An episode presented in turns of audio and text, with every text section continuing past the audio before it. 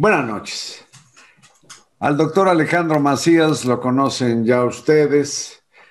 Tuvo a su cargo con el doctor Córdoba como secretario de salud, pues la estrategia contra la pandemia de 2009-2010 y eh, pues yo recurro a él porque sabe mucho sobre este problema. Doctor, buenas noches, Alejandro Macías. Hola, Carlos, me da mucho gusto estar con Salvatorio. Buenas noches.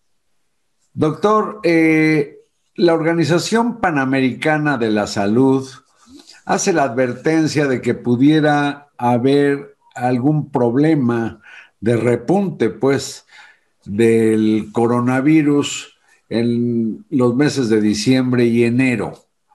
Eh, ¿Usted cómo la ve? Porque no todo mundo está vacunado ni siquiera con la primera dosis contra la COVID-19. Sí, Carlos. Eh, un poco se están escudando sobre lo que, en, su declaración sobre lo que están viendo en Europa. Porque en Europa, en cuanto entró un poquito el frío, hubo una gran reactivación. Cada año, en situaciones normales, en, con el tiempo de frío, se desencadenan tres virus que circulan al mismo tiempo. El virus de la influenza en primer lugar, el, los virus, el virus respiratorio de los niños, que da una bronquitis que puede ser grave, y los coronavirus, los de siempre. Entonces, no sería nada raro que con el frío volvamos a tener un repunte. Ahora, decir que ese repunte va a ser lo suficientemente grave como para que vayamos a tener un pico, igual que los que hemos tenido, a mí me parece que eso ya es menos probable. En ese escenario, hay que decir que México va de salida de la variante delta del virus, de la de la India, que cuando se diseminó en todo el mundo, quedó claro que ningún país va a poder contra, contra esa variante, que prácticamente todos los países vamos a tener que estar castigados por esa variante delta antes de decir que ya medio la hicimos. México tiene en este momento, a pesar de toda la enfermedad y muerte que hemos sufrido, la ventaja de que ya nos castigó la variante delta. Y hasta aquí y ahora no hay ninguna otra variante en el mundo capaz de sustituir a esa variante delta. Entonces, si somos optimistas, es un escenario en el que probablemente se incremente casi seguramente los casos, pero no hacia un pico epidémico semejante a los que hemos vivido. ¿Y a qué atribuye que, por ejemplo, en Alemania o Rusia se haya vuelto a disparar?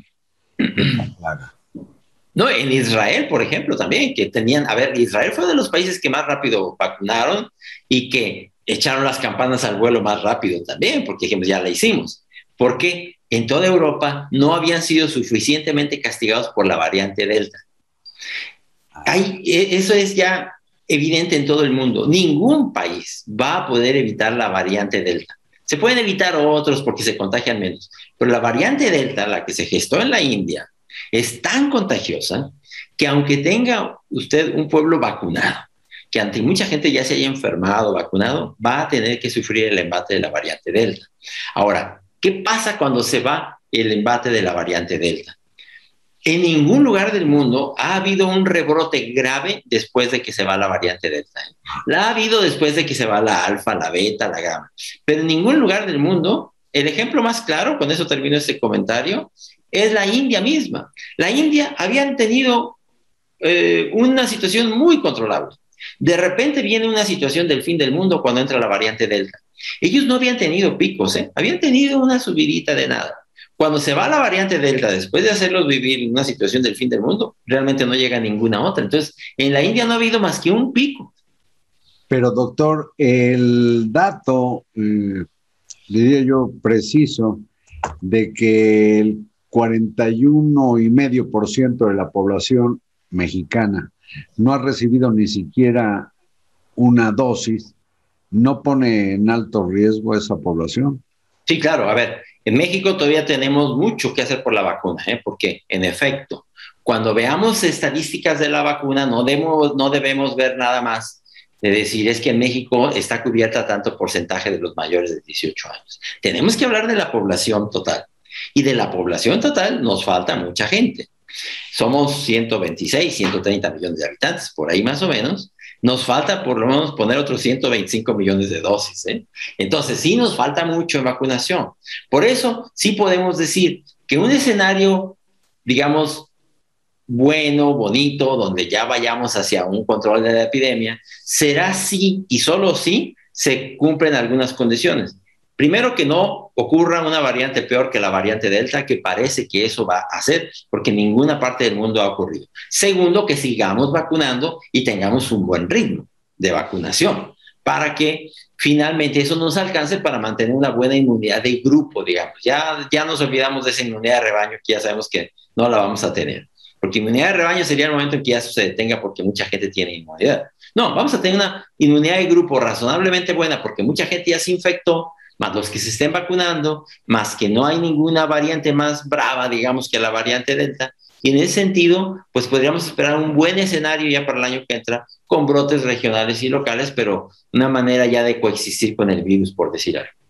¿Y qué piensa usted de la resistencia eh, del gobierno federal eh, cuando la Secretaría de Salud, en nombre del presidente de la República, eh, litiga para no vacunar a menores de 18 años, a jóvenes que van de los 12 a los 18 años. A ver, yo creo que la evidencia internacional muestra que eventualmente vamos a tener que vacunar jóvenes y niños. ¿eh? Yo creo que el, el, discurso debiera ser más bien, a ver, ok, si se va a necesitar la vacuna de jóvenes y niños, vamos a ponerla. Nada más que primero acabemos de vacunar a todos los adultos. Yo creo que el discurso debía hacer eso. Ok, vamos, eventualmente, pero acabemos primero con todos los mayores de 18 años, que son los de más riesgo, y luego ya bajamos a jóvenes y niños conforme se vaya necesitando. Creo que debíamos de cambiar el discurso, porque a mí no me queda también ninguna duda que a un largo plazo pues los vamos a tener que vacunar. Que además ya está en marcha, eh, cuando menos en Estados Unidos que se sepa, la vacunación desde niños de 5 años a los 11. Y eh, parece ser que México estuviera esperando que lo recomiende la Organización Mundial de la Salud. ¿Qué piensa usted de esto? Sí, a ver, eh, yo creo que es, una, es también un, escenario que depende de la disponibilidad de la vacuna. En los Estados Unidos, por ejemplo, en este momento les sobra la vacuna. Y yo diría, pues ahí ya cualquiera puede irse a vacunar en el momento en que quiera, pues ahí ya lo pueden hacer. Es como si usted me dice, es que yo tengo un sobrino, un nieto que vive en Estados Unidos y tiene cinco años, ¿lo vacuno no lo vacuno? No, sí, vacunalo desde luego, ¿verdad? Eh, pero estamos hablando de un escenario en que ya tienen suficiente vacuna para todos. México todavía no ha empezado o no ha terminado con todos los, eh, a vacunar a todos los adultos. Yo creo que en ese sentido sí habría que pensar que primero todos los adultos, que por cierto hay alguna vacuna que parece que todavía no ha habido la suficiente eficiencia en ponerla, pero que hay que acelerar rápido que salgamos de la vacunación de adultos para pasar en cuanto sea posible a jóvenes y niños, porque no creo que hay que estarnos peleando con los padres. ¿Usted ve remota la posibilidad de que las vacunas autorizadas eh, tanto por la OMS como por la COFEPRIS mexicana estén en el mercado, digamos, del mercado privado de México? Sí, a ver, yo es lo que comentaba también eh, en alguna entrevista que me hicieron previamente, de que en México ha sido difícil, por ejemplo, los registros sanitarios, las autorizaciones definitivas, pero creo que aquí la autoridad regulatoria debiera ser más rápida en autorizar el uso definitivo ya de algunas vacunas, no da una, autorización emergente, que es la que tenemos ahorita, por ejemplo, para varias vacunas, para casi Es parte del problema de que solo los gobiernos puedan adquirir vacunas que tienen aprobación de emergencia, no definitiva. Claro, hay, hay, por ejemplo, tenemos nosotros cadenas de farmacias privadas muy grandes en México que podrían entrar fácilmente ya a la vacunación si hubiera alguna vacuna que se pudiera comprar. Y yo creo que ya hay suficiente información internacional para decir, a ver, ya se le puede dar la autorización definitiva a Pfizer, a Moderna, a AstraZeneca, ya demostraron que son suficientemente seguras. ¿Por qué no darles esa autorización definitiva y que se empiece a vender y que ya empiecen las farmacéuticas privadas a hacer convenios y a comprar la vacuna internacionalmente donde puedan y que se pueda poner como se ha hecho siempre en México. Entonces yo creo que eso sí ya ya es urgente, porque también decir que el gobierno va a tener lo que hace todo y todo el tiempo, yo creo que aquí es un despropósito, Carlos. E inclusive eh, usted recomendaría la la aplicación de la tercera dosis? Oh, claro, a ver, los datos son internacionales. Porque, perdón, pero hay este problema que, que ya han pasado meses de quienes tenemos las dos raciones, pero eh, pues quién sabe hasta cuándo puedan servir de algo. ¿Cuándo se requerirá una tercera dosis? ¿A cuántos meses? A ver, es que aquí hay que hablar de, de, eficacia contra enfermedad y eficacia contra gravedad. La eficacia contra enfermedad va bajando mucho, pero la eficacia contra gravedad y muerte no va bajando tanto. De manera que aunque usted ya tenga seis meses vacunado, a lo mejor se puede enfermar, pero no se va a enfermar gravemente. Eso se sigue conservando. Ahora, por ejemplo, en Israel, ellos ya decidieron que a toda la población le van a poner una revacuna. Sí, nada más que, a ver, la, primera vacuna, la primera dosis es la más eficaz.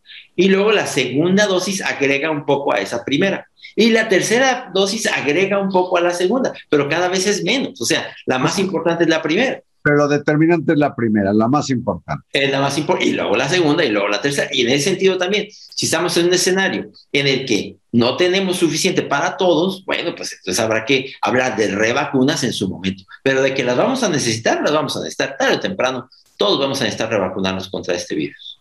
Que además, doctor, con la campaña anual contra la influenza, pues están funcionando, hasta donde entiendo muy bien, las, eh, pues los engranajes, las cadenas normales de los servicios públicos de salud para, para las vacunas estas que no tienen que ser puestas de la manera como ha sido con el, la vacuna contra la COVID. Sí, ah, de hecho ya se puede poner la vacuna de influenza, estamos un poco con los dedos en la puerta, pero se pueden poner el mismo día. Doctor, usted eh, ya no está en el servicio público y tiene su, consultorio particular. Yo quiero que abordemos lo que usted sepa y entienda sobre el desabasto de medicamentos en el país. ¿Aguanta usted aquí y lo platicamos para mañana martes? Con mucho gusto lo hacemos, Carlos, sí.